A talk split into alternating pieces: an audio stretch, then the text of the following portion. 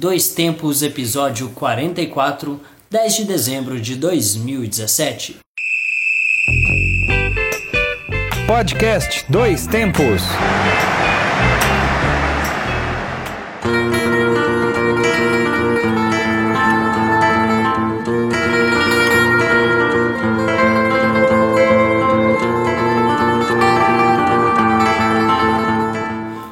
Hoje é 10 de dezembro e eu sou o Júnior Quemil.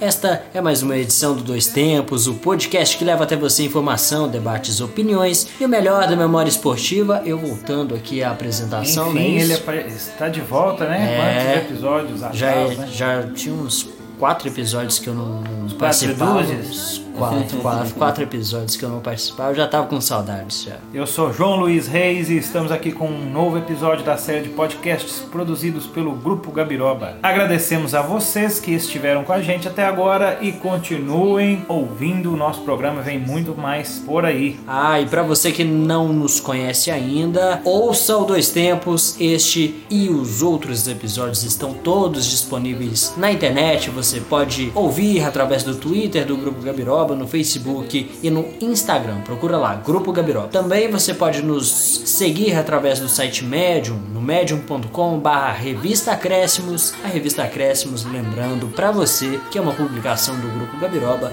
que tem textos variados sobre futebol. Referendadas por Humberto Peron. Tem um texto Esporte. muito interessante, né? também. Tem, um- tem um texto muito interessante do Alexandre Rodrigues, é, que você publicou. Alexandre foi- Rodrigues, no caso, é o nosso convidado. É, eu já tô aqui já. Vamos apresentar Valeu, um abraço a todos. É, essa semana eu falei do Grêmio, né, do título do Grêmio e da forma que o destemida que o Grêmio jogou na última partida, fazendo realmente com que as características do time fossem respeitadas. Isso acho que é muito importante. né? Ganhou jogando bola. Só lembrando aqui que nós também estamos na Web Rádio União. Nosso programa está no ar todas as segundas às 18 horas e às terças-feiras às 13 horas. Acesse a Web Rádio União pelo endereço www.lucude.com e confira toda a sua programação. Lembrando aí também que eventualmente estamos transmitindo, Transmitindo algumas finais, grandes né? decisões. Pois é, na próxima quarta vão estar aí com o segundo jogo entre Flamengo e Independiente. Aliás, parabenizar vocês que fizeram a transmissão do primeiro jogo. Ah, Flamengo obrigado. que perdeu, né, pelo placar de 2 a 1 para a equipe do Independiente. E ótimo trabalho para Valeu. de vocês Quem dois. sabe na próxima você vai estar, hein? Opa, estaremos lá transmitindo É, o título, seja do Flamengo, seja do Independiente. Júnior estaremos lá. Pois é. Bom, vamos começar o programa de hoje com os nossos destaques. E indistintamente. no programa de hoje você confere, chegou a hora dele. Resumo final do Campeonato Brasileiro. Destaques positivos, negativos, cavalos paraguaios, né, americanos, Miami. Quem sobe, quem desce, quem fica, Cavalo quem melhor, são os quem melhores, subiu, quem, desceu, quem ficou. Tudo isso você vai ver aqui, vai ouvir, melhor dizendo, aqui no Dois Tempos. Além disso, nós também vamos contar as boas e velhas histórias do esporte, resgatar aquelas lembranças culturais do Alexandre. Eu vou falar a respeito do homem que está no pôster da Copa do Mundo, Lev Yashin. Ah, muito legal. Eu vou falar um pouquinho da carreira dele e de quando o Lev Yashin treinou no Flamengo.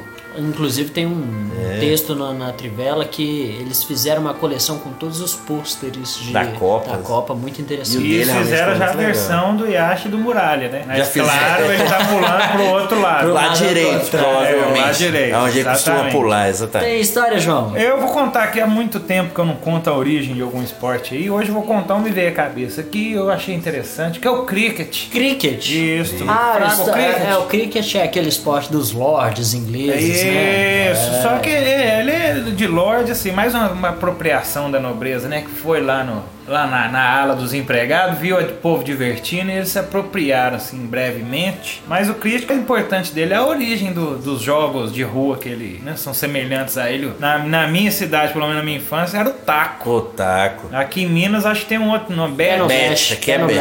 Pé no de pé no. Pé no brete, pois é. É Eu vou estar contando a origem do cricket aí, depois a gente discute. São Paulo aí. também é taco. É o jogar taco. também. É, o taco. Jogava bola na latinha. Então vamos pro debate.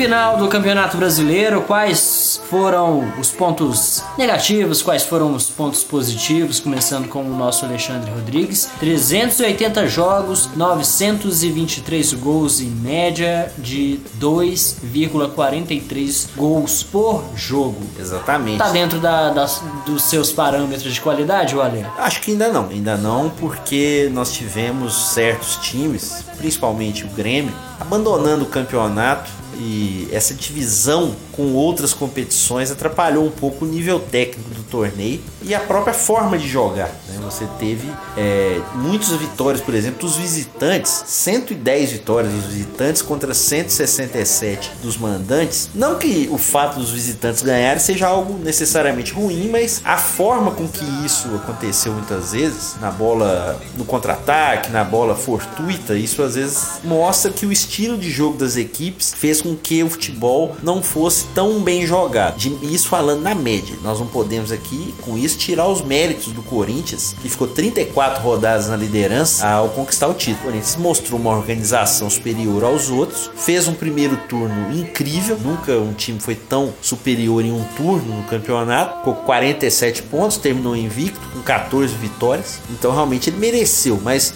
a pergunta que você fez em relação ao nível técnico da competição ficou a dever um pouquinho poderia ter sido melhor em muitos momentos. Questão da, das outras competições que foram esticadas, João, é, a gente teve a Copa do Brasil que foi esticada, a gente teve a Libertadores que foi esticada, o Grêmio até teve que, que arrumar as malas depressa e voar para disputa do Mundial. Você acha que deu certo essa, esse esticamento da, da Copa Libertadores e das outras competições?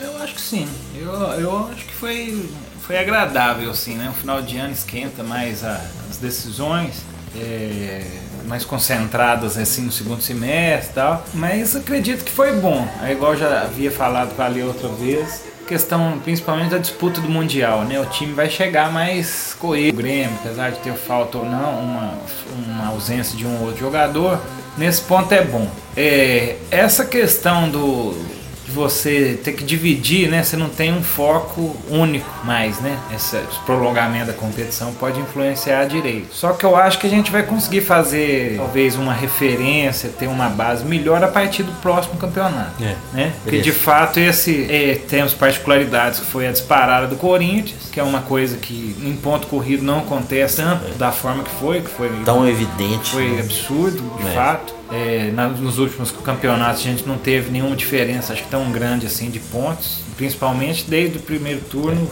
seguido. Isso. Então acredito que ano que vem a gente vai começar a ter uma base para poder afirmar com 100% de certeza, talvez ainda não, mas com mais fundamento se esses prolongamentos vão influenciar, se vai acontecer isso de novo, de time é, decidir, um, decidir um rumo só e partir para um campeonato só, Até os interesses de cada um, não sei, né? Até porque para o Grêmio foi um bom negócio, ganhou a Libertadores, mas se tivesse perdido também, teria perdido o ano. Teria sido muito criticado, realmente. Eu acho que eu concordo com o João que realmente tem que esperar talvez mais um ou dois campeonatos para dar um julgamento total. Mas eu acho que alguns absurdos, eu acho que são muito claros na questão é, do regulamento da Sul-Americana terminar depois. Ah, sim, isso é uma bizarrice. A Copa terminar depois da Libertadores, né? Deixar bem claro, eu acho que o prato principal é a Libertadores, então deveria ser é, dividido da forma que a Libertadores terminasse. E mesmo a Copa do Brasil terminar tão antes também é complicado,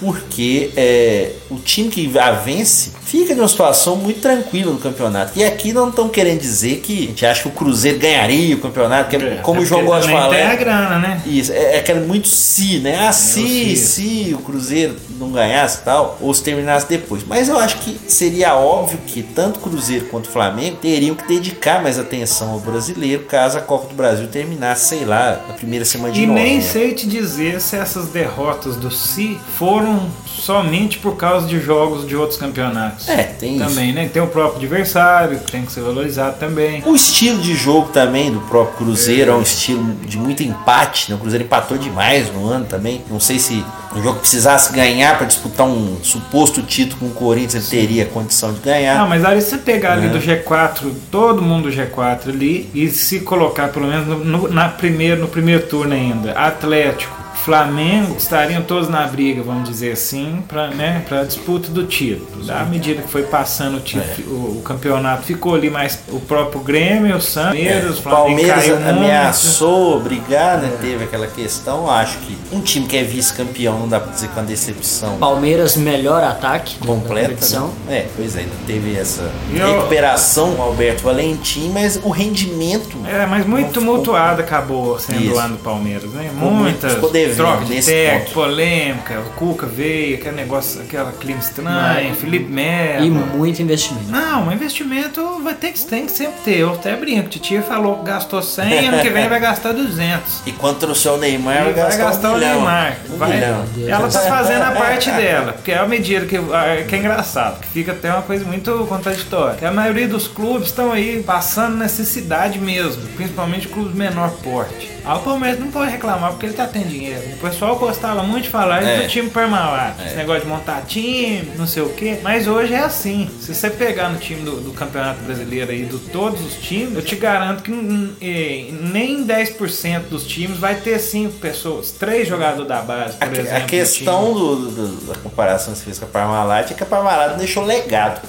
Palmeiras. A atual patrocinadora, talvez realmente talvez tenha que pensar nesse ponto. Mas o Gastar. legado serão os títulos, né? Mas eu falo, É. o clube tem que crescer junto com Ah, o mas- dinheiro mas que tem o na estádio estrutura. também. Agora Olha, até, tem. até, pra- até falando aqui, aproveitando. Sócio torcedor. Rank de equipes aqui de, de público pagante no ano. Quem que foi o primeiro? São Corinthians. Paulo, Corinthians. 40 mil Ah, no média de pagantes. Porque no Campeonato Brasileiro foi São Paulo. Não, foi só Não, Corinthians isso aqui é no. Brasile- é no brasileiro. É. O segundo é o o São Paulo. Segundo é o 35. Olha pra você ver, média de 40 mil. E, e olha que é, que é a parte ruim, ó. São Paulo, Palmeiras, segundo, média de 29 Terceiro, mil. Palmeiras. E foi muito jogo lotado lá no Allianz Arena. Porque, até porque o, o primeiro turno do São Paulo foi com um público bem menor. Foi. Tava com uma Aí depois menor. veio o Bahia, né? O time Nordeste sempre com campanha, com, com público Quanto tá grande. bem, então, chegar. 21 mil. Aí pra mim vem a decepção. Cruzeiro, 14 mil. Sim. E o Galo vem mais pra baixo, só que o Galo tem uma média Tá de limi- 13 mil. E tá tá, limitado a limitação, 20 lá do é, Independente. Independência, exatamente. Bom, É, o Atlético, até falando, é uma decepção que poderia realmente ter brigado mais em cima. Ainda tem essa possibilidade de ir para Libertadores, graças ao título do Flamengo, caso aconteça. Mas realmente o Atlético teve um ano que o Nossa, time. olha Alexandre, aqui o Havaí. Você não acha isso muito estranho? A gente ter uma liber... um G9 no Campeonato Brasileiro, Muito. a gente ter nove classificados para Libertadores. Muito e cria um problema muito grande porque para depois para tirar isso e voltar ao que era a classificar quatro no máximo vai ser difícil porque ninguém vai querer se perder a boquinha né então Até porque É difícil. Visibilidade da Libertadores, a Libertadores do ano que vem que vai dar prêmios é. gigantescos, né? A própria Copa do Brasil Copa do também, né? Brasil Eu acho que também. o nível técnico do campeonato tem que ser valorizado por ele só.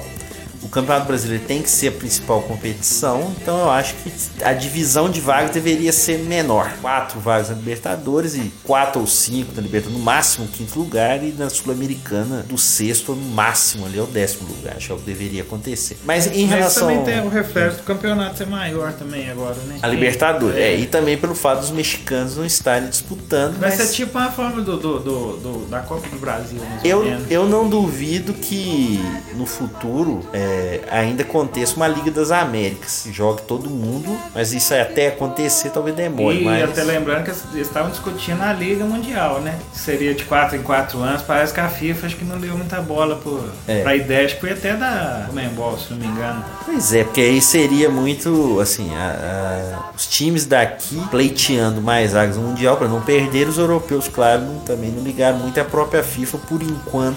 Quis saber, não. não levou tão a sério. E o que chama atenção também é o, nas decepções, é, nós acertamos a maioria, né? É, né? É, acertamos que poderia brigar pelo rebaixamento. Havaí e Atlético Goianiense acho que eram meio que Cartas marcadas. cartas marcadas. Até, ainda que o Atlético Goianiense tenha feito um segundo turno muito digno, né? Poderia até. Se tivesse feito o primeiro turno bom, poderia até te salvar. é o Si, né? Tudo é o sim. Se o Vasco tivesse feito o velho gol, Si, né? né? E a Ponte Preta também caindo é, de uma maneira é, também esperada, um desmonte do time, além do Coritiba, que mesmo com Marcelo Oliveira, bicampeão brasileiro, não se sustentou. E o esporte com a pior defesa do campeonato que se salvou salvou. nos três últimos jogos. Que ganhou do Bahia, conseguiu empatar com o Fluminense e ganhou do Corinthians. Já o Corinthians de férias, realmente decepcionante. Eu acho que muita gente tá comemorando aí. Nós vamos ter quatro times do Nordeste no campeonato ano que vem: Bahia, Vitória, Ceará e Esporte. Eu acho que tem que ficar com um alerta, porque o Vitória e o Esporte se salvaram só no finalzinho também. Não Quer dizer que tá tudo Pelo bem. menos a média de público vai, aumentar um pouco. no Nordeste provável. é casa cheia sempre, né? Beleza. Aqui, ó. América, Inter, Ceará e Paraná. Justo, André? Eu acho justo porque nós tivemos aí três times subindo como favoritos. Já era esperado que brigariam lá em cima. O América e o Inter, acho que a gente até já falou um pouco deles, são times. é, o Inter, obviamente, se esperava que subisse, o América com a manutenção do trabalho do Enderson. E o Ceará era um time que já esperava que poderia brigar com o Givanildo, mas depois com o Marcelo Chamusca. É, tá, tá parado, né? Tentou salvar o Santa Cruz. 34 times esse ano. né? não conseguiu salvar o Santa Cruz, né? saiu até antes. E o Paraná, que foi a grande surpresa, com a subida de rendimento. Começou com o Lisca, depois o Matheus Costa conseguiu manter o bom desempenho e vamos ver se se mantém. O Paraná que vinha um processo meio parecido com o do América, né? Muito problema financeiro. Parece que tá conseguindo arrumar a casa. Esperemos que ano que Não, vem e, possa. E ano que vem o melhor, né? Depois de 10 anos, talvez o Internacional não será o favorito do Campeonato Brasileiro. Será? Ah, não sei. Se for bem no primeiro semestre. Só, só pra dar uma Não, não, só naquela especulaçãozinha de janeiro ainda. Ah, de janeiro. Aquela O chatinha. Inter, É. ele tá no bloco intermediário vai ganhar os mesmos 60 milhões que Grêmio, Fluminense, Atlético e Cruzeiro e Botafogo. Tá dos direitos. Não, e o povo reclamando da Titi. Tadinho, né? Vamos finalizar o debate então.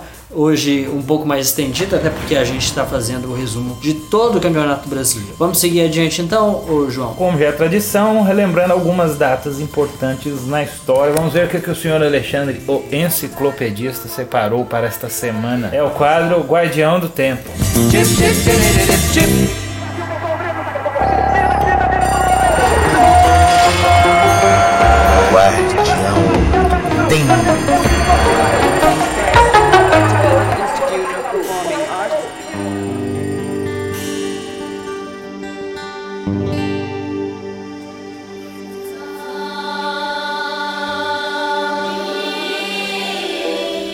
no dia 10 de dezembro de 1896, morre aos 63 anos Alfred Nobel, industrial sueco. Ele deixou sua fortuna para premiar pessoas que contribuíssem para o bem da humanidade com destaque no cenário mundial. Assim foi criado, você já deve conhecer, o, o famoso Prêmio Nobel, que com o passar dos anos foi sendo dividido em várias categorias. Pessoas como Albert Einstein, Martin Luther King, José Saramago, entre vários outros, foram agraciados com esta grande premiação. Hoje, realmente, o Prêmio Nobel tem várias categorias, né? Mas a base realmente é O dia que o Prêmio Nobel da Paz. começar a ser eleito pela internet, aí vai acabar. O Google Trends vai ser muito usado. É Fifth Harmony, é, né, não sei quem mais. Anitta.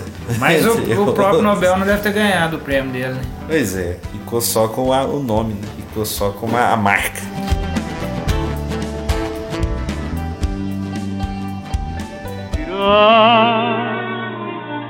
Cómo ríe la vida si tus ojos negros me quieren mirar. Agora nós vamos falar a primeira data duvidosa da história dos dois tempos. É. Em 11 de dezembro de 1887 ou 1890, nasceu Carlos Gardel, uma das maiores referências do tango em todo o mundo. Ele teve como importante parceiro musical o paulistano Alfredo Lepera. O brasileiro ajudava ele a fazer as canções. Ele- o Gardel gravou mais de 900 canções, entre tangos, foxtrots, fados, passodobles e músicas folclóricas, vendendo milhares de discos na América Latina e na Europa, popularizando assim o tango. O Gardel faleceu em um desastre de avião em 1935 na Colômbia. Só que a dúvida do nascimento dele consiste no seguinte: parte dos estudiosos sustenta que o Gardel nasceu na cidade francesa de Toulouse no dia 11 de dezembro de 1890. Entretanto, a data e o lugar de seu nascimento ainda é uma questão controversa, pois alguns também sustentam que Gardel teria nascido no interior do Uruguai, no departamento de Taquarembó, em 11 de dezembro mas de 1897. E essa possibilidade é baseada em alguns documentos e matérias jornalísticas da época. E o Gardel é o pior de tudo, para confundir mais ainda. Sempre que era perguntado sobre o tema, ele costumava dizer, segundo a história, nasci em Buenos Aires aos dois anos e meio de idade. Então é uma dúvida se, que ano e quantos Que anos tinha. bobagem, ao invés de falar quando é que nasceu. Na É. Argentina vai. tem a casa dele lá, né? Tem a de- casa. De visitação. É, mas aí, além de ser argentino por adoção, ele pode ser uruguaio ou francês de nascimento. Ou brasileiro, né? Porque no final todo mundo é brasileiro. Até Deus é brasileiro, tá? Sabe? y alegre el manantial traerá quieta la brisa rumor de melodía.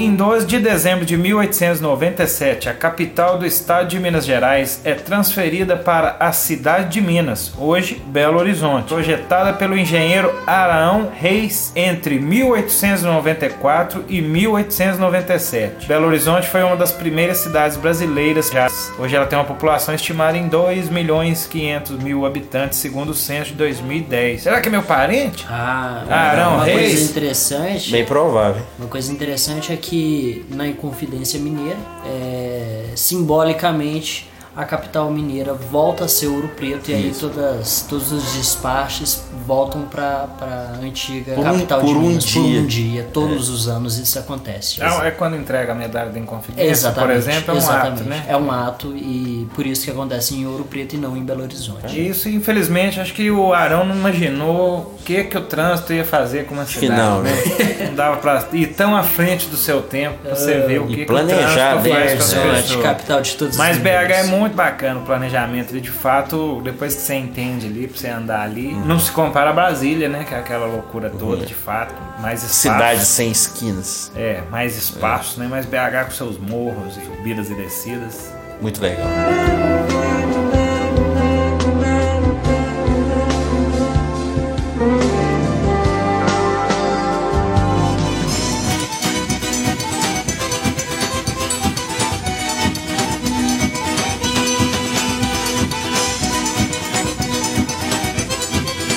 Já no dia 13 de dezembro de 2005 foi instituído o Dia Nacional do Forró em homenagem à data de nascimento de Luiz Gonzaga, o rei do Baião. O termo forró, segundo o pernambucano Evanildo Bechara, é uma redução de forró bodó, que por sua vez é variante do vocabulário galego-português forbodó. Aí, ó. Pois é, essa história do filólogo ele vai contra um pouco aquela lenda do for all, né?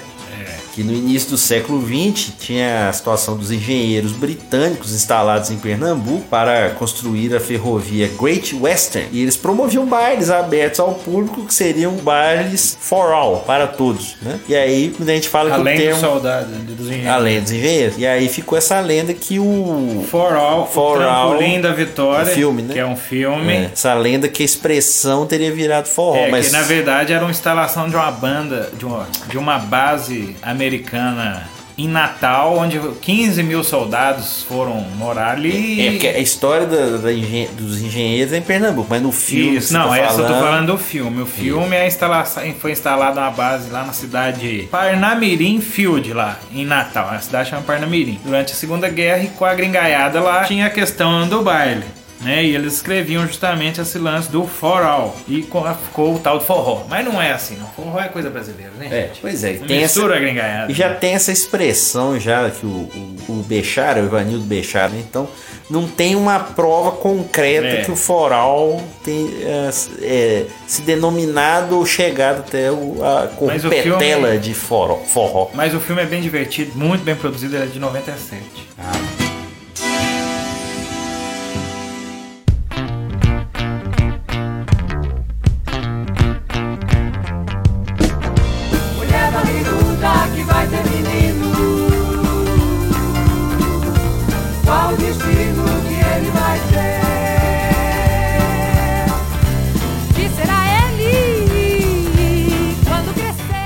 sonora do programa de hoje é um clássico do rock nacional. Essa aí acho que já mataram fácil, né? Banda Secos e Molhados, cuja formação clássica tinha ele, pra mim, o rei mesmo, Ney Mato Grosso, João Ricardo e o Gerson Conrad, presente nos dois primeiros discos do grupo. O som tinha elementos de rock pesado, mas um grande lirismo nas letras, além de performances bastante peculiares no palco, né? Qual que é a lenda? Quem, quem pintou quem? É. Quis ou... Os secos e molhados, né? Que tem muita gente que fala, o próprio Ney Mato Grosso costuma falar que Kiss teria copiado Bebido a pintura na água.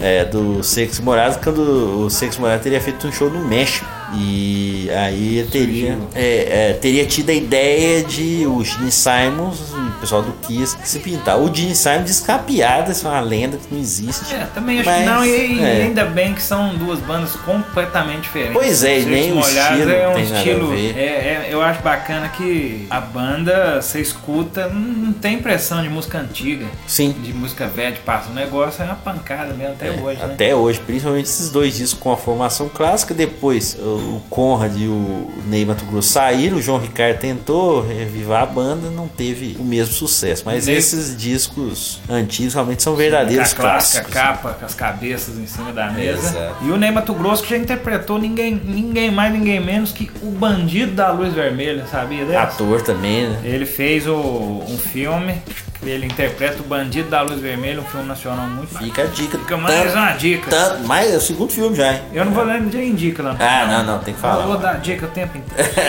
Vamos ouvir um pouquinho.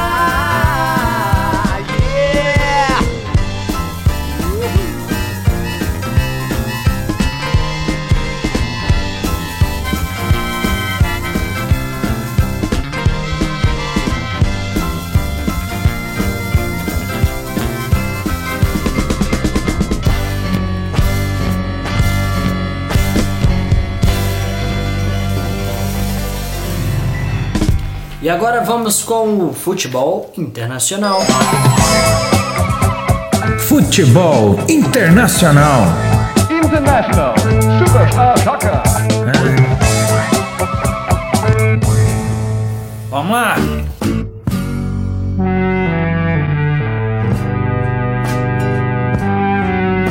Então bora, gente. Sorteio da Copa. Saiu, definido, todo mundo já sabe pra onde que vai, vai ficar em qual hotel, já tá Já escolhendo, qual vai ser o caminho mais fácil. Com quem que o, o Galvão vai jantar. É. Quem que Galvão vai jantar, vai Qual tomar vodka vinho. que ele vai tomar, né? Vodka, não. Quem que vai ser vai, vai ser os crush? A era do crush, né? Porque quem vai no jogo do Brasil vai poder dar uma crucheada aí com a Suíça. Pois é. Ah, boa ideia, Oh, né? Ou Deus. então com a Costa Uma Riquenha. Costa Riquenha, vai. Costa Riquenha é passarela de, de mesa e mole, Pois né? é. Ou então com uma série. Ó, ó, no, no quesito encontros possíveis, nós saímos Tá bem bem. nesse grupo, né? E no futebol, o que, que você acha? Olha, do futebol, você- vamos dar uma passadinha em todos os grupos? vamos, rapidinho? então vamos, já. Vamos lá então, rapidamente. Grupo A: Rússia, Arábia Saudita, Egito e Uruguai. O Uruguai é o favorito, meu ver. Fácil. E a Rússia vai ter que brigar um pouquinho com o Egito aí, porque o Egito tem um grande jogador, né, o Salah,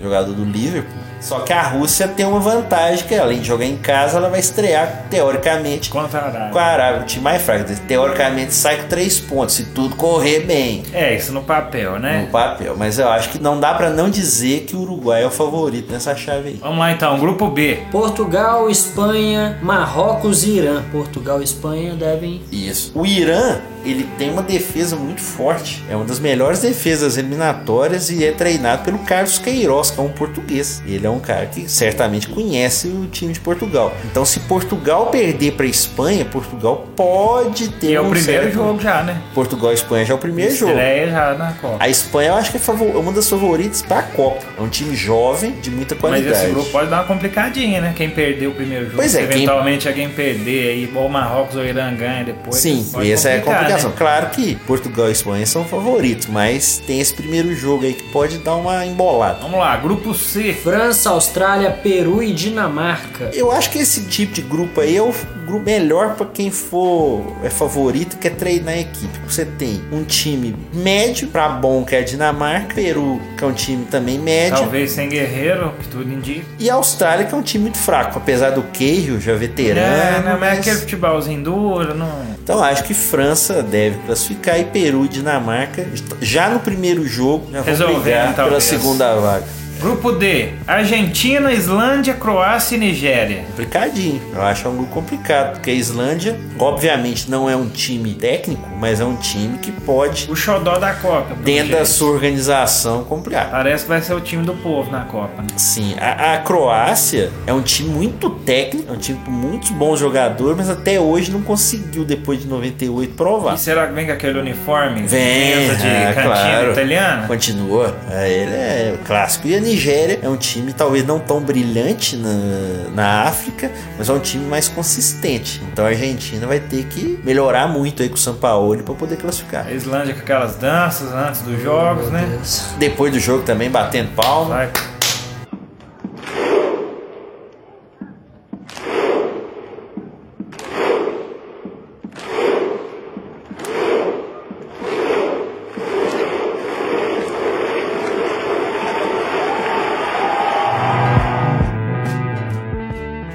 Conquistar a torcida. Com certeza, mas eu acho que, claro, a Argentina tem favoritismo, pode ser diferente. e Islândia e Croácia podem brigar, sendo que nas eliminatórias a Islândia jogou a Croácia para repescar. Grupo E, grupo do menino. Ah, ele É, então vamos lá. Grupo E: Neymar, Suíça, Costa Rica e Sérvia. Eu acho que o time da, da Sérvia é o time mais técnico, tirando o Brasil, claro. Só que o Brasil pode jogar com ele já classificado. O problema Sim. do jogo com a Suíça, do primeiro jogo É da estreia. estreia, e a Suíça não vai ter vergonha nenhuma de se defender. Eu acho que é um grupo que o Brasil é favorito, Suíça e Sérvia brigam, mas não é um grupo de nove pontos, Costa não. Rica, Navas, né? De goleiro, destaque. É, o Brian Ruiz, que é um jogador que tem qualidade, mas é um jogador às vezes que fica um pouco sumido, às vezes dentro do jogo. Eu acho que a Costa Rica fica um degrauzinho abaixo. Eu acho que o Brasil ele tem que treinar e aproveitar é, os períodos que falta até essa Copa e também nos três primeiros jogos para criar alternativas de jogo. Não pode ir sempre aquela mesma eles- escalação. é, o pessoal vem falando, a imprensa vem falando que assim, é o, é o grupo pra subir o time, Sim. assim, evoluir o futebol e chegar nas oitavas arrebentando. Tem a Ou possibilidade. não, né? Que- Porque com as oitavas é aquele negócio, vai jogar com esse grupo que você vai falar agora. Vamos ver? Grupo F. Alemanha, Jesus amado. México. Suécia e Coreia do Sul. Ah, É aquele negócio. Se o Brasil ou a Alemanha ficar em segundo e o outro ficar em primeiro, dos dois, já se enfrenta nas oitavas. Como é que é? O, o grupo A, o primeiro do grupo A pega o segundo do grupo B e assim. E assim sucessivamente. Pois é, mas então o Brasil ou Alemanha. É, ou o Brasil ou a Alemanha tem que ficar em segundo, então um dos dois. E, e o outro em primeiro. Suécia, sem o Ibra. É, tem essa discussão, mas a Suécia é um time que conseguiu eliminar a Holanda É, e a Itália. Tem lá, que- tem uma camisazinha. Eu acho É. que México e Suécia são bem distintos e vão brigar pelo segundo lugar. Coreia do Sul só passear. A Coreia do Sul tá muito fraca, mesmo com o Mas som. Foi forte quando? não me fala que é a Copa, não. 2002? Não, não. Não, não, não, não. não, não, vai falando. Mas eu, acredito que México e Suécia brigam pela segunda vaga. A Alemanha só tem que tomar um pouco de cuidado do primeiro jogo. O time do México é um time treinado pelo, pelo zero, Osório. recua, é. né? Pode aí jogar, vamos dizer, sem nada perder. Desestabilizar a alemãozada. Mas eu acredito que a Alemanha é favorita. Ah, grupo G, Bélgica, Panamá, Tunísia e Inglaterra. Aí eu acho que tem nem muito do que discutir. Bélgica e Inglaterra vão disputar o primeiro lugar no O último, último jogo. jogo, né, também. Panamá e Tunísia talvez sejam os times mais fracos. É claro, a Inglaterra já aprontou surpresas negativas e a Bélgica ainda precisa provar que tem um grande time. Mas eu acho que Ah, nesse grupo aí. Fellaini, Companhia Limitada. Ah, é, não- até vai ser interessante que Bélgica e Inglaterra vai ser o último jogo da primeira Isso, fase. É, Vai ser o pode tá último, valendo nada. dia. vezes. Ou valendo tudo, né? Vai Va- saber. Valendo o primeiro lugar, não todo dia tem que decidir. A não É. ser que alguém goleie né, e tenha um saldo muito grande. Último grupo, então, grupo H. Polônia, Senegal, Colômbia e Japão. É o grupo mais equilibrado que não tem um grande favorito, né? O Japão, com, isso, isso eu o Japão eu concordo quando você fala que é um time que evoluiu, mas não, Parou. não conseguiu dar o salto que se É, não sai esperava. daquilo, não. O Japão acho que é o grande exemplo. Desse. É um time que tem jogadores técnicos, mas a Colômbia é um time já com alguns veteranos. Rames. É, o Falcão, o próprio trabalho do Peckerman já pode estar acabando. Ah, e o mas Senegal é um time, é um time com um bom jogador também, que é o Mané do, do livro. Eu acho que é um grupo bem equilibrado do Polônia Pra e. Senegal. É um pouco pra baixo. Segundona do brasileiro. Polônia, Senegal, Colômbia e o Japão um pouquinho atrás. Acho que tem três aí brigando por duas vagas. Pois é. Então acho que chega de especulações, né? Vamos aguardar então a Copa do Mundo. Durante a Copa, vamos, claro, dando tudo certo, contar algumas histórias curiosas a respeito da Copa e projeções mais próximas, já com convocação, essa coisa toda mais perto. Não, e vai começar e é 2018 é o ano daquele complemento de Copa do Mundo essencial. Qual? A tabelinha. Ah, é, Que claro. que é o Pode Wilson? faltar, Hã? não. A tabelinha pra marcar na caneta ali. De essa é bolsa, boa é. não vai tirar o charme de aplicativo, não, E gente. Ainda, Pelo amor de e Deus. ainda tem o álbum da Copa também, pra quem gosta também de O álbum da colecionar. Copa. E as a banca, vai, aquela emoção. Pois é. Muita gente E, trocando. Obviamente, nós vamos ter que descobrir no álbum da Copa qual jogador do Brasil vai estar no álbum e não vai ser convocado Dessa vez. na lista. A Sempre tem. última vez foi o Robinho, né? O Robinho. O O Robinho. O Robinho tava na, No no, álbum na da Copa e Copa não e nem- foi. nem Foi viu. pra Copa só no álbum, né? Exatamente. O Robinho foi o o A destaque gente teve mais. É até uma boa história Copa depois. passa. Procura. Quem já foi Na pra Copa de e não foi? 94 eu lembro. É, denunciando a idade, né? Que Raul Gil.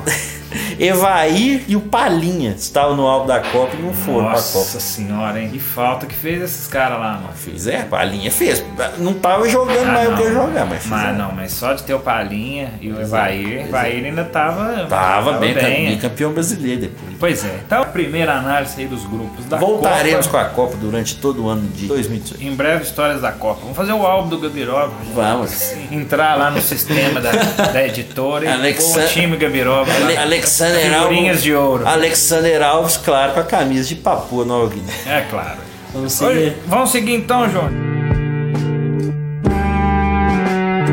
Você tava meio sumido? Você tava fazendo um cafezinho? Eu tava fazendo um café. É, eu senti tava, o cheirinho. Tava bom, hein? Eu Mentei aqui, tava bom. E tava bem sentindo o cheirinho? Era do café mesmo, do É Júnior. bom demais. Café coado na hora, bom. aquele torrado, Chuvinha. chuvinha. Dezembro, dezembro é, é tempo da gente sentir aquele cheirinho. Aliás, Só alegria. Muitas férias também, pessoal vai descansando. férias, Isso é bom, né? Dormindo até mais tarde. indo Cafezinho, visitar a pipoquinha. vovó. Vamos aproveitar então Pipoquinha. Vamos. Vamos lá. Chamar então. Vamos lá então, porque tá no ar o nosso quadro Dedinho de Prosa.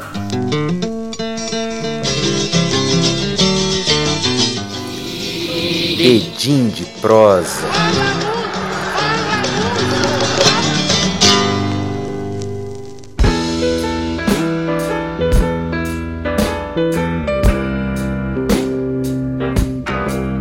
E mais uma vez, nós vamos relembrar algumas histórias importantes e curiosas do mundo do esporte. Quem vai começar aqui com a gente, hoje a gente vai inverter, vai ser o João Luiz Reis. Bom, eu, como havia adiantado, há muito tempo eu não contava aqui as origens, né?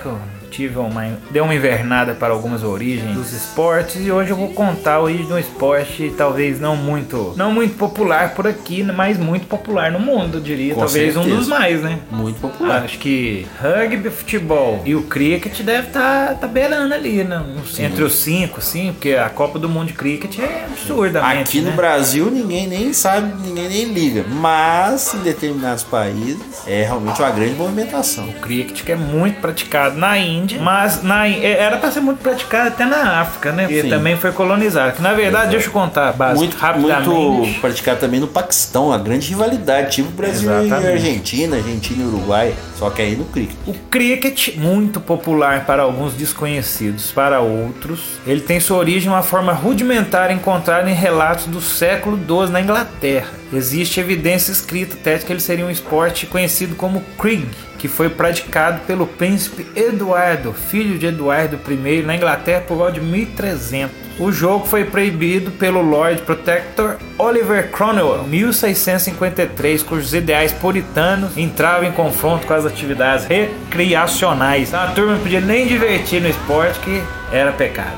Que coisa, né? É, por volta de 1750, o clube de cricket foi estabelecido em Hampshire, lá no sul da Inglaterra. Em 1788, o clube de cricket de Marylebone traçou as primeiras regras do jogo para governar os campeonatos disputados entre municipalidades inglesas. Deram, deram uma melhoradinha no bar game, que é a bagunça daquele trem lá, né? Ba- Kirkwall Bar. Kirkwall Bar. O Thomas Lord encenou seu primeiro jogo, um Middlesex, com dois jogadores de Berkshire e um de Kent contra Essex, né? Bom que os nomes lá da Inglaterra é tudo mais ou menos a mesma coisa, né? Igual as camisas verde e azul da, do- da Bundesliga, né? Ó, da Premier League. Premier League É tem- tudo vermelho, é os, ro- é os Vermelho e branco. Vermelho, branco, azul, Azul ou. Essex, Middle Essex, é sempre assim. É, no Brasil temos a liguinha de cricket já. Já? É, temos a Mas liga nós- de cricket. nós cricket temos tudo, hein? Ah, no. Brasil o povo não... não, não Temos criação de pombo. li- Só falta a liga de bar, né? de bala. É. Só uma informação, o cricket ele encontra memorável em 61, né, quando as municipalidades inglesas modificaram as regras para fornecer uma forma variada do jogo que produzisse um resultado dinâmico, jogo com um número restrito de, de, de queimas de jogadores por equipe, para deixar o negócio mais rápido. E com isso ele ganhou a popularidade e resultou no surgimento dos Jogos Internacionais em 1971. E é lotado, viu? Talvez uma das maiores audiências, eu acho, de esporte é as finais do cricket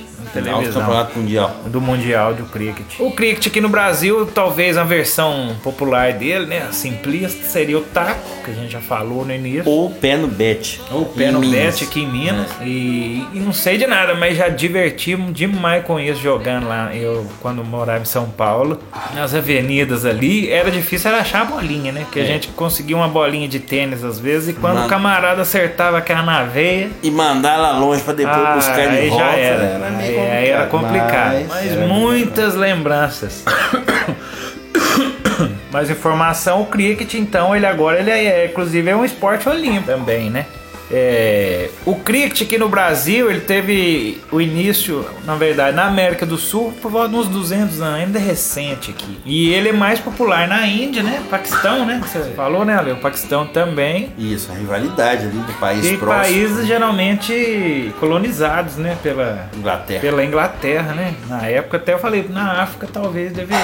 É, também tem- deve ser alguns países africanos talvez Devem jogar, mas talvez não com devem jogar o cricket. Até pelas dificuldades todas, não tem talvez a, a presença que tem na Inglaterra, na Índia. E o cricket também temos aqui o Rio Cricket and Football Club, lá do Rio de Janeiro, fundado em 1872, e o Clube de São Paulo, surgido em 1888. É, mas aqui era, era esporte da playboyzada, né? Deve quem que ia jogar o quê? Chiquinho Scarpa, é, é, Roberto Justo. Isso, cara? Imagina o Chiquinho Scarpa jogando um Chiquinho cricket. Scarpa. Se tiver uma foto do Chiquinho Scarpa É. jogando cricket, já deixa a ordem dela ser a capa do, desse episódio. Chiquinho Scarpa Inclusive. jogando cricket. É, realmente. Isso é uma É um coisa. bom nome pra comunidade do Orkut também, né? Chiquinho, Chiquinho Scarpa, Scarpa. jogando cricket. É uma É. boa, é uma boa. Mas então essa aí Roberto é. Marinho, Roberto Marinho, não, ó, É, Copacabana, a turma do Copacabana É. Palace ali toda, né? Provavelmente. Jornalista Roberto Marinho.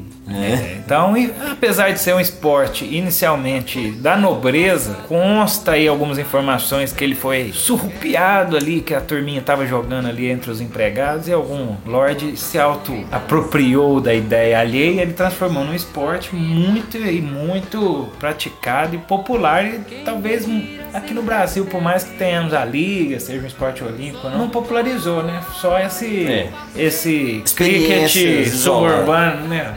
Experiências isoladas, É, né? cricket marginal. Exato. Cricket alternativo. Um cricket alternativo. E fica então a origem do cricket. Ele é jogado então com 11 jogadores, mais ou menos tipo futebol, né? Mas não são 11 de uma vez no campo. E o objetivo é com o maior número de runs, né? Que é a que a gente tá explicando, que é quando você parte de uma base à outra ali, onde ficam os dois jogadores, um jogador de cada equipe. Ele é meio confuso assim falando, né? Mas é uma mistura de beisebol com taco, com boliche, né? Porque tem que se acertar ali a latinha, né? Beisebol com taco realmente é uma mistura que define bem, né?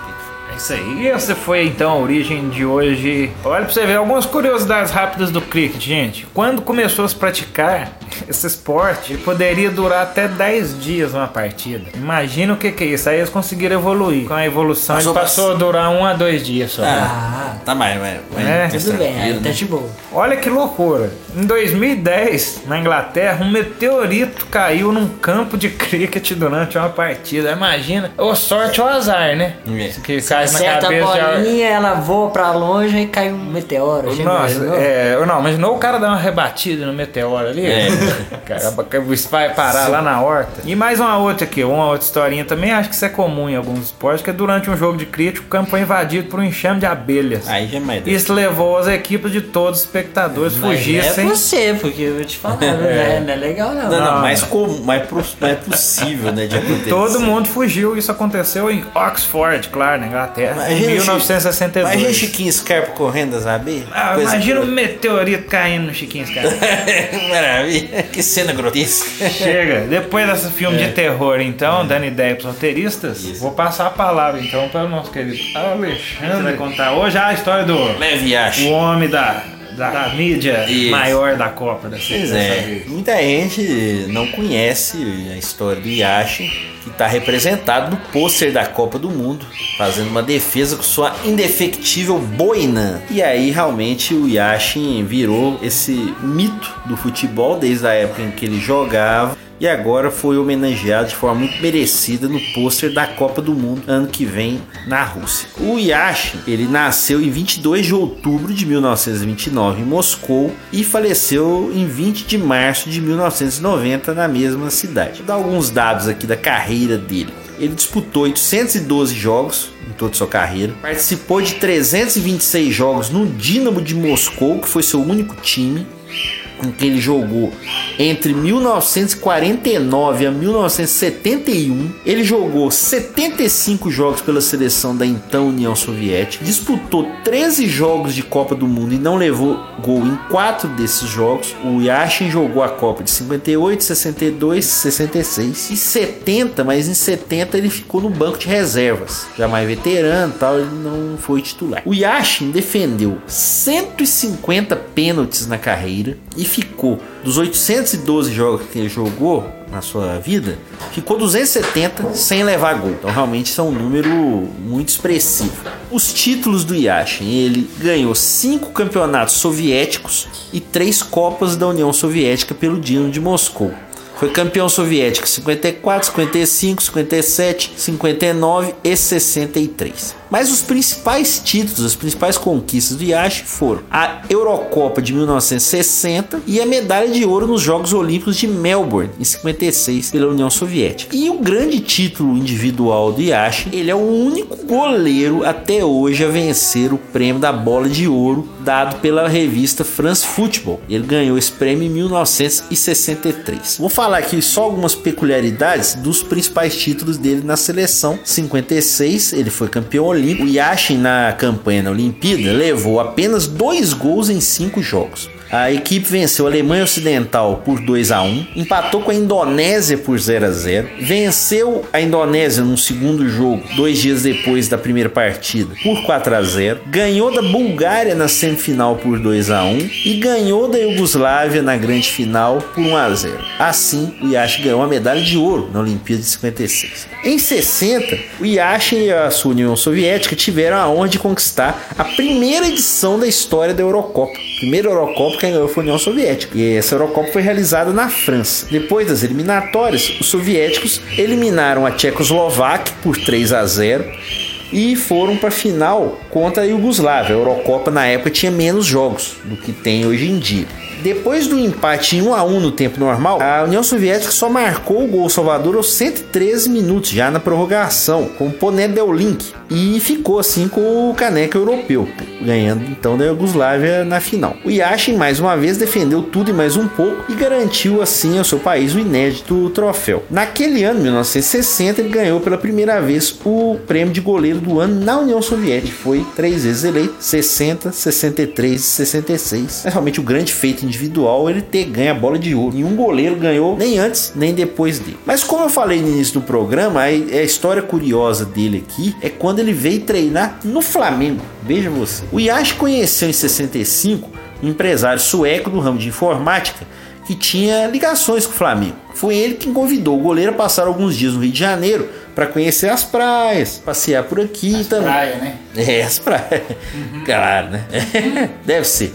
E também para conhecer as instalações do Rubro Negro. Vale lembrar que Yashin era fã de alguns jogadores brasileiros, como o goleiro Gilmar dos Santos Neves, por exemplo. E até por isso sempre deixou claro sua vontade de conhecer o Brasil. Assim, o goleiro chegou naquele mesmo ano no Flamengo para passar alguns dias, mantendo a forma física e até servindo como uma espécie de treinador aos goleiros rubro-negros na época, que eram o Marco Aurélio e o França. O Yashin, obviamente, não jogou oficial pelo Flamengo, nem jogo treino. A intenção realmente na época era apenas usar as instalações do clube carioca para manter a forma, passar um pouco do seu conhecimento e tal. Porém, mesmo por poucos dias, sua presença nos treinamentos do Flamengo era uma grande atração e será sempre lembrada pela sua simplicidade e pela forma como ele treinava, né? Não arrumar nenhuma taça, não. Não, não. Campeonato, mercearia do Tonho. Yash ganhou do Flamengo. jogou, sim, não, não, realmente não. Só treinou realmente. Eu acho que o Yash não, não quis se prestar a isso, né? Era realmente já um grande nome do futebol e era conhecido, né? O Yash, o apelido de Aranha Negra. Ah, porque sim. ele jogava com a, né, o uniforme todo, negro. preto, é. Então realmente tinha esse apelido. Então fica por aqui essa história do Yash. É, passou uns dias no Flamengo, né? Tem algumas fotos, tá? Por isso que nas pesquisas que nós fizemos no programa, achamos interessante trazer essa história, porque, né? O Yashin, a, a partir do momento que ele ficou mais conhecido e mais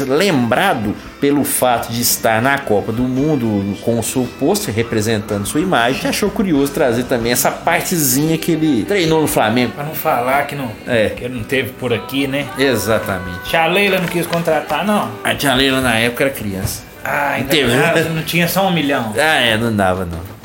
Fica pra uma próxima. Muito bem. Tá certo então? Bom, agora nós já estamos na reta final do programa de hoje, mas ainda dá tempo de darmos aquelas dicas culturais do Dois Tempos. É o quadro Acréscimos. Chama aí o mozão. Acréscimo. Por que o Valdemar?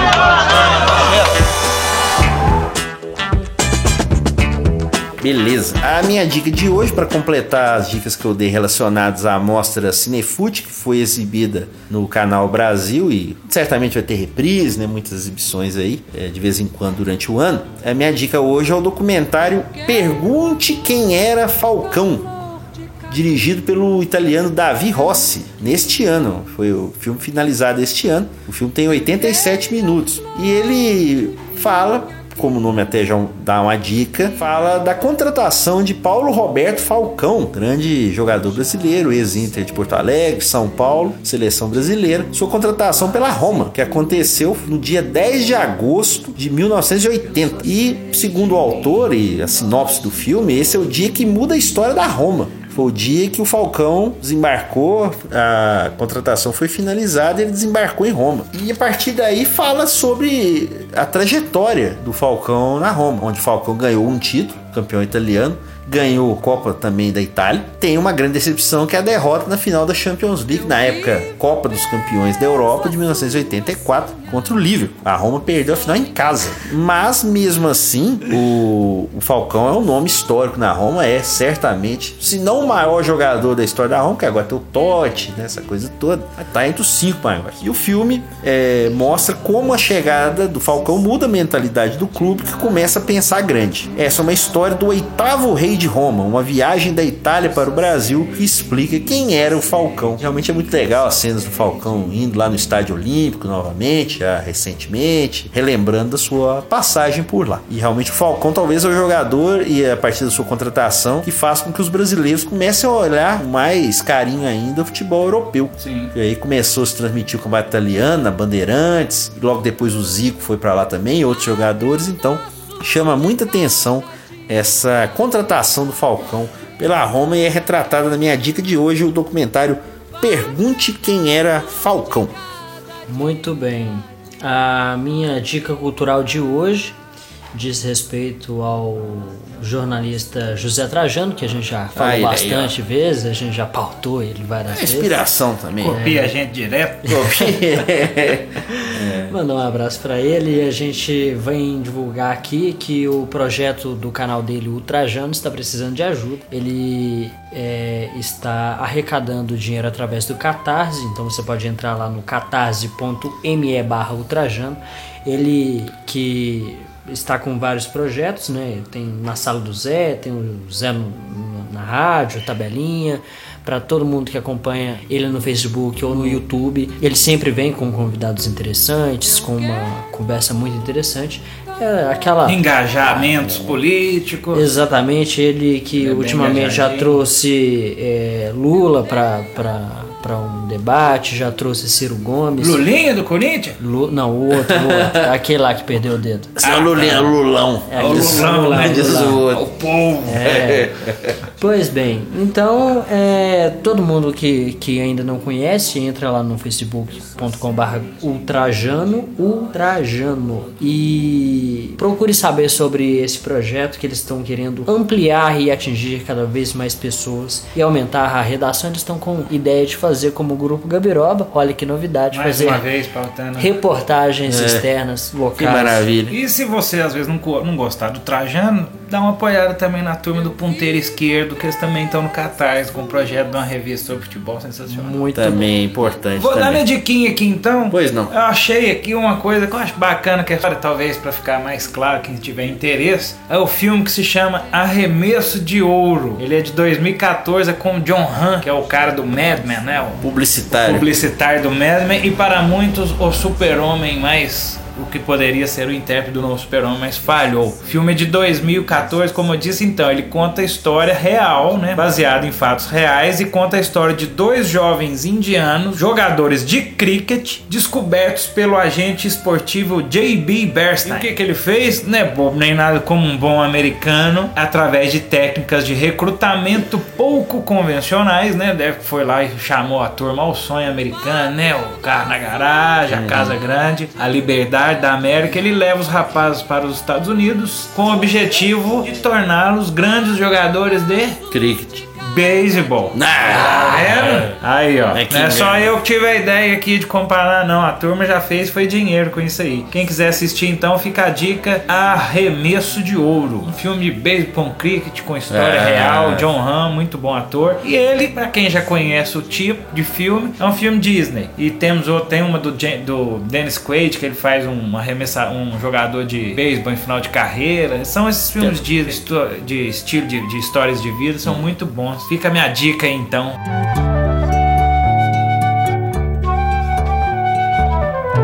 Dois Tempos está nos acréscimos, mas ainda dá tempo de tocarmos uma música. E hoje vamos ouvir uma música da banda da nossa trilha sonora. Você que já ouviu durante todo o programa Secos e Molhados, vamos terminar ouvindo Assim Assado de Secos Molhados.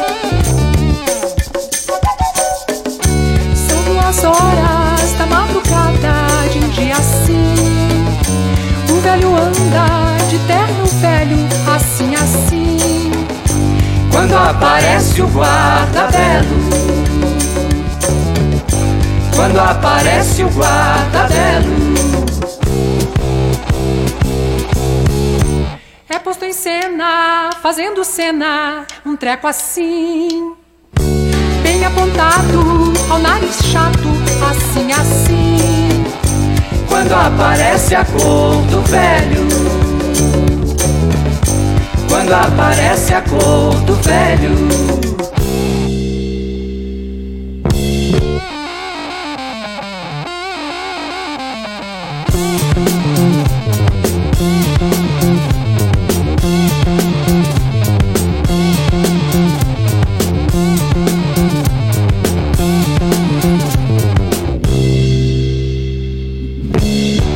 Mas Guardabelo não acredita na cor assim.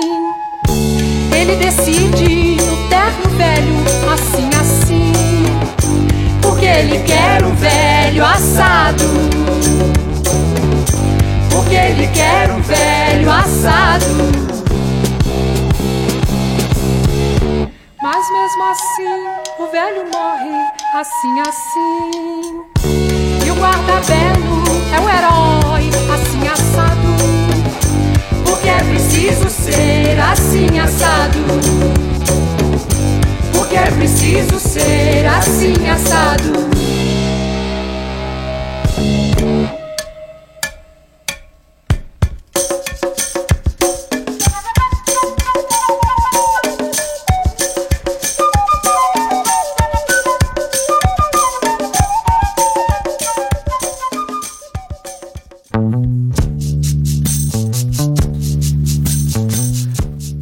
Episódio 44 do Dois Tempos vai ficando por aqui. Mais uma vez agradecemos a você que chegou até o final, né, curtindo e nos dando audiência. Aproveite então e compartilhe o podcast nas redes sociais. Se você ouviu, conte para os coleguinhas e espalhe por aí. Lembrando sempre que o programa também está postado no Twitter do Grupo Gabiroba, arroba Grupo Gabiroba, no Facebook e também no site Medium, medium.com.br revista Acréscimos. E também lembrando o nosso Instagramzinho lá que tá sempre com uma fotinha de alguma coisa que a gente tá aprontando por aí. Reforçamos que agora estamos também na Web Rádio União. O nosso programa está sendo veiculado todas as segundas-feiras a partir das 6 horas da tarde. Tem reprise na terça-feira a partir da 1 hora da tarde. Acesse pelo endereço lucude.com. O Dois Tempos de hoje foi gravado meio que na selva, assim, tá escutando os passarinhos, quem escutou uns passarinhos cantando aí, né? Foi. E a minha mãe gritando. Não tô falando mal, não. Essa, eles estão dando essa trilha a mais, né? Dos secos e molhados, mas não são. são como é que chama? São calopsitas. Calopsitas na trilha dos dois tempos. Calopsitas. Calopsitas. Então, como dito, o programa de hoje foi gravado no estúdio alternativo do Grupo Gabiroba. Já é o ao- quarto estúdio Ao alternativo. som de calopsitas. São de calopsita. Apresentação de Júnior Quemil e João Luiz Reis. Comentários de Alexandre Rodrigues. Ah, os trabalhos técnicos ficaram por conta de Alexander Alves. Redação de Alexandre Rodrigues. Dois Tempos, senhoras e senhores, é uma produção do Grupo Gabiroba.